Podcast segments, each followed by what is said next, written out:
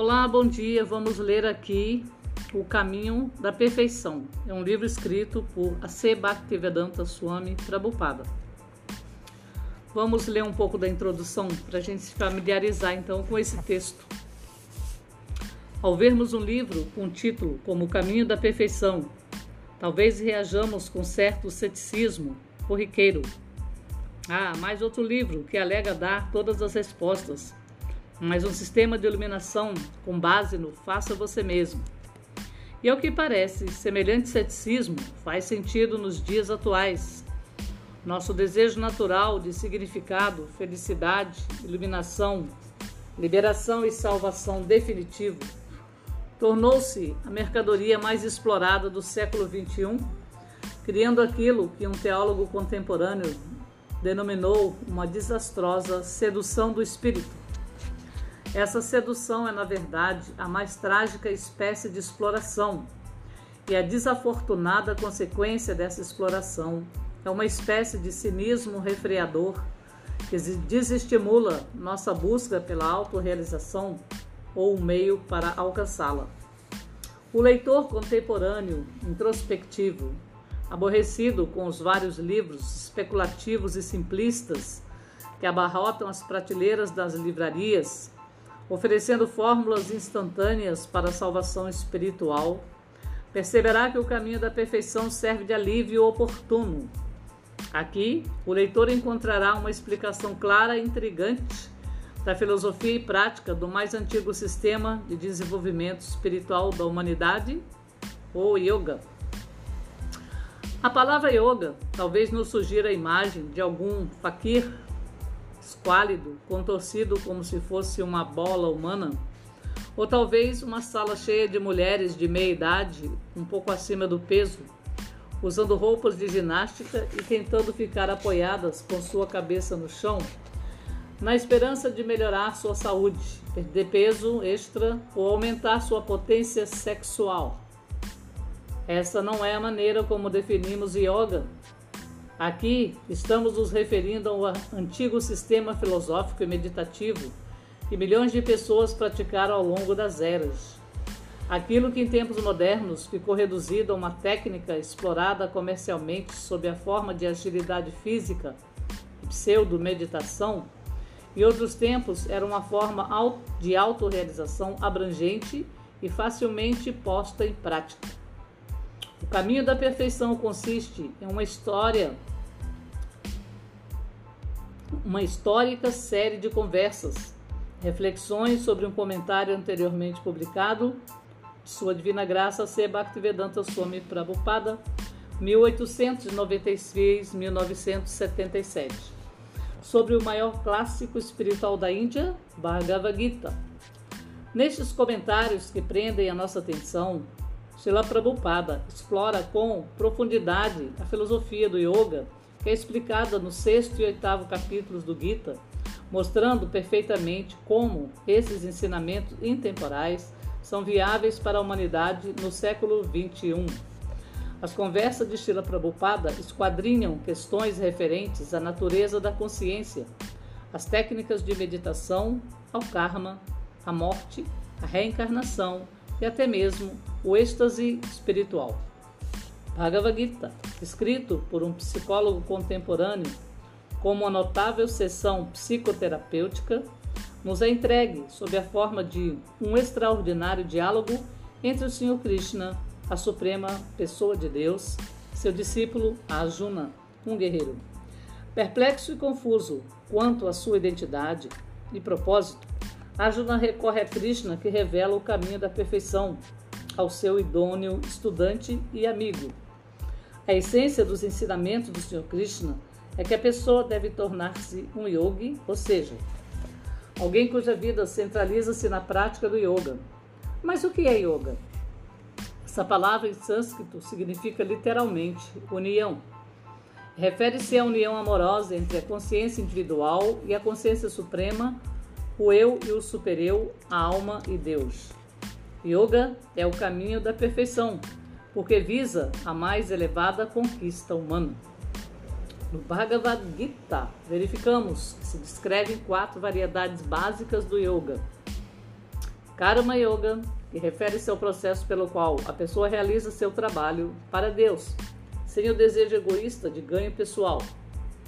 Depois temos Jnana Yoga, que é o processo de elevação à consciência espiritual através do cultivo do conhecimento filosófico.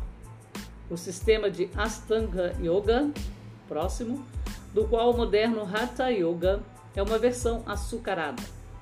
É uma prática meditativa e mecânica que se destina a controlar a mente e os sentidos e ajudar a pessoa a concentrar-se no, no Supremo. Esses três sistemas de yoga culminam em Bhakti Yoga, o yoga do estático e abnegado amor devocional a Deus, Krishna. O próprio Senhor Krishna afirma no último verso do sexto capítulo do Bhagavad Gita: De todos os yogis, aquele que se refugia em mim, com muita fé, adorando-me com transcendental serviço amoroso, está muito intimamente unido a mim em yoga e é o maior de todos. Então, o caminho da perfeição, Srila Prabhupada oferece um brilhante resumo dos métodos de Bhakti Yoga, revelando a aplicabilidade universal dessa simples, porém abrangente forma de yoga. Ele demonstra como, mesmo aqueles que estão enredados nas complexidades e no caos da vida materialista moderna, podem começar com a prática bem fácil que purifica a mente e põe a pessoa em contato com a consciência suprema.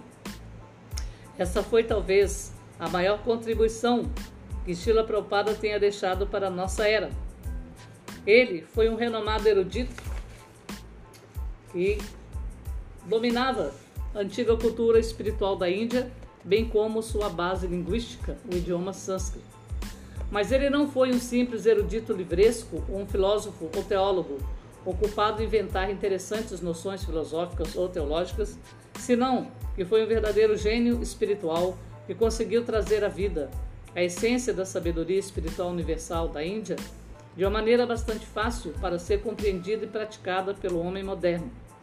Esse foi o gênio ímpar que inspirou o, o ex-primeiro-ministro da Índia, Lal Bahadur Shastri, a declarar abertamente que os escritos de Srila Prabhupada são uma significante contribuição para a salvação da humanidade.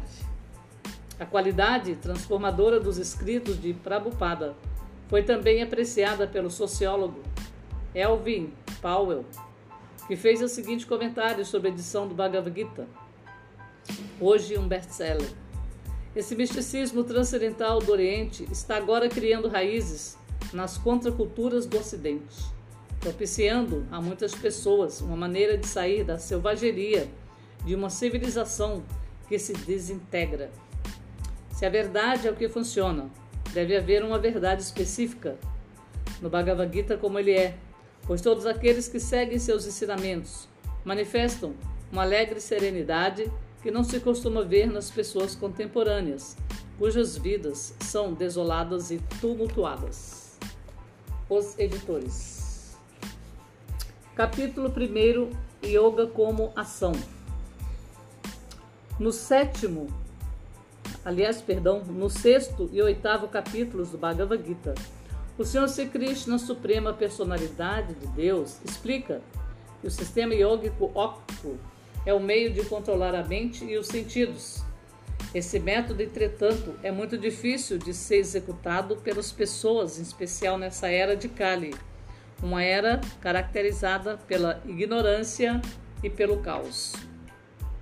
Embora o sistema de yoga, da Yoga Octupla seja especificamente recomendado no sexto capítulo do Bhagavad Gita, o Senhor enfatiza que o processo de Karma Yoga, ação em consciência de Krishna, é superior. Nesse mundo, todos agem para manter sua família e todos trabalham visando algum interesse pessoal ou ao gozo dos próprios sentidos, seja de maneira pessoal ou mais generalizada. Contudo, agir perfeitamente é agir em consciência de Krishna, e isso significa agir sem apego aos frutos do seu trabalho. É nosso dever agir em consciência de Krishna, porque somos constitucionalmente partes integrantes do Supremo. As partes do corpo trabalham para a satisfação do corpo inteiro e não para satisfazer as partes individuais. O objetivo é a satisfação do todo completo. De modo semelhante, a entidade viva deve agir para a satisfação do Todo Supremo, a suprema personalidade de Deus, e não para sua própria satisfação pessoal. Como exemplo, podemos é, imaginar uma pessoa tentando aguar uma planta, jogando água nas suas folhas ou flores. Certamente ela não vai ter resultado. Para a planta se nutrir, é preciso jogar água na raiz. E aqui Prabhupada enfatiza, satisfazendo a raiz de todos os seres, Krishna, você automaticamente se satisfaz. Alguém que toma essa atitude é uma sannyasi perfeito em yogi perfeito. Primeiro verso do sexto capítulo do Bhagavad Gita. O Senhor que trata da Sankhya Yoga, Bhagavan, Sri Krishna, afirma Anashrita karma palam, karyan karma karoti ja, sasanyasi cha jogicha, naniragni nachatriyaha. Alguém que não está apegado aos frutos do seu trabalho, trabalha conforme sua obrigação, está na ordem de vida renunciada. É um místico de verdade. Mas essa definição não se aplica àquele que não acende nenhum fogo, nem cumpre dever algum. Ou seja, um pequeno comentário. Aquele que não faz nenhum sacrifício. Então, está dizendo isso. Às vezes os sannyasis renunciantes pensam que se tornaram livres de todas as ocupações materiais e, portanto, deixou de ser preciso que executem Agni Rotra Jagyas, ou sacrifícios de fogo. Isso é um engano. Para purificarem-se, todos devem executar certos sacrifícios, ou Jagyas, a terminologia sânscrita. Como tradicionalmente não são solicitados para realizar Jagyas, os sannyasis às vezes acham que podem alcançar a liberação deixando de executar, de executar os diáguias ritualísticos. Mas, na verdade, se a pessoa não se estabelece na plataforma da consciência de Krishna, a liberação está fora de cogitação. Aquele renunciante que deixa de executar sacrifício está, na verdade, sendo egoísta, pois tem como objetivo tornarem-se unos com o Brahman impessoal. Essa é a meta última do impersonalista Mayavadi.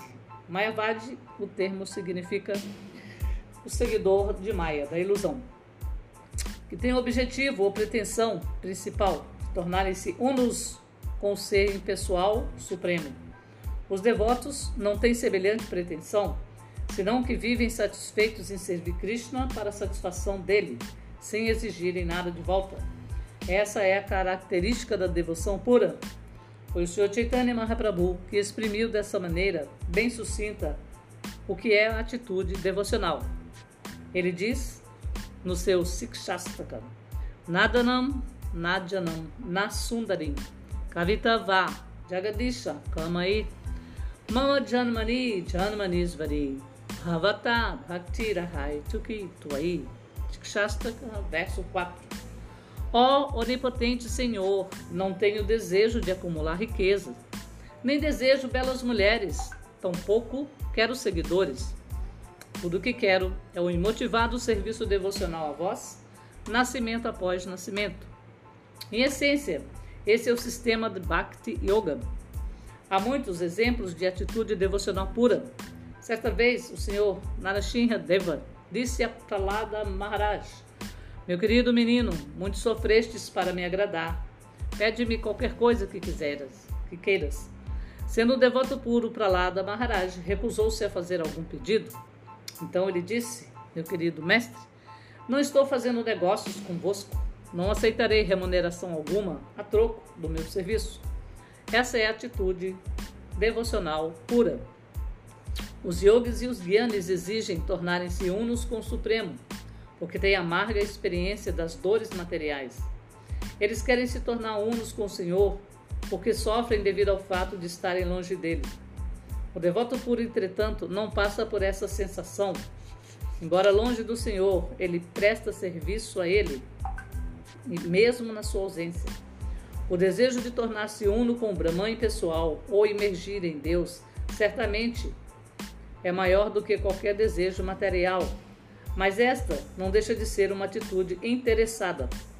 De maneira semelhante, o yogi místico, que pratica o sistema de yoga com os olhos semicerrados, afastando-se de todas as atividades materiais, deseja satisfazer seu eu pessoal. Tais yogis desejam poder material, e esta é a maneira como eles concebem a perfeição da yoga. Na verdade, esta não é a perfeição da yoga, mas um processo materialista. Se alguém pratica os princípios reguladores próprios do yoga, ele pode alcançar as oito classes de perfeição. Ele pode se tornar mais leve que uma mecha de algodão, ou então mais pesado que uma pedra. Talvez conseguir tudo o que deseje, ou então pode mesmo até criar um planeta. Embora seja difícil encontrá-los, tais yogis poderosos existem verdadeiramente. Vishvamitra queria que um homem fosse produzido de uma palmeira. Ele pensava: por que deveria um homem viver tantos meses dentro do ventre da sua mãe? Por que não pode ser produzido exatamente como uma fruta? Com isso em mente, o yogi Vishvamitra produziu homens como se produzem cocos. Às vezes os yogis são tão poderosos que podem executar essas ações, mas tudo isso são poderes materialistas. Semelhantes yogis acabam fracassando porque não podem reter indefinidamente esses poderes materiais. Os Bhakti Yogas, Bhakti Yogis, não estão interessados nesses poderes, portanto. Bhakti Yogi, agindo em consciência de Krishna, trabalha para a satisfação do todo e não é nada egoísta. O indivíduo em consciência de Krishna não deseja sua satisfação pessoal, ao contrário, para medir seu sucesso, ele usa como critério a satisfação de Krishna. Logo, ele é considerado o sannyasi e o yogi perfeitos. O devoto puro sequer deseja a salvação.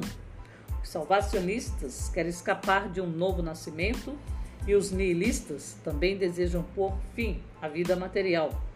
Entretanto, Chaitanya Mahaprabhu pediu ao Senhor Krishna apenas serviço devocional vida após vida. Em outras palavras, Sri Chaitanya estava disposto a submeter-se às misérias materiais em cada corpo que recebesse. Qual era então o desejo do Sr. Chaitanya? Ele desejava ocupar-se no serviço a Deus.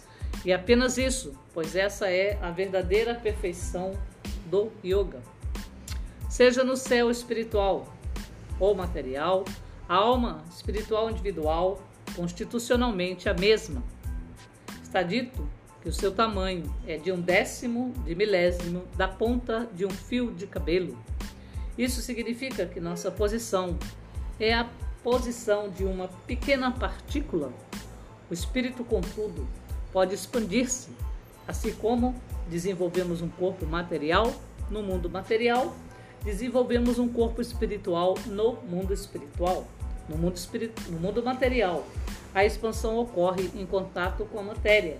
E lá, essa expansão é espiritual. De fato, a primeira lição contida no Bhagavad Gita é: Eu sou a alma, sou diferente desse corpo. Eu sou uma força viva, mas esse corpo material não é uma força viva. Antes de tudo, ele é matéria bruta e é ativado unicamente porque a força espiritual está presente. No mundo espiritual, tudo é força viva. Não existe matéria morta.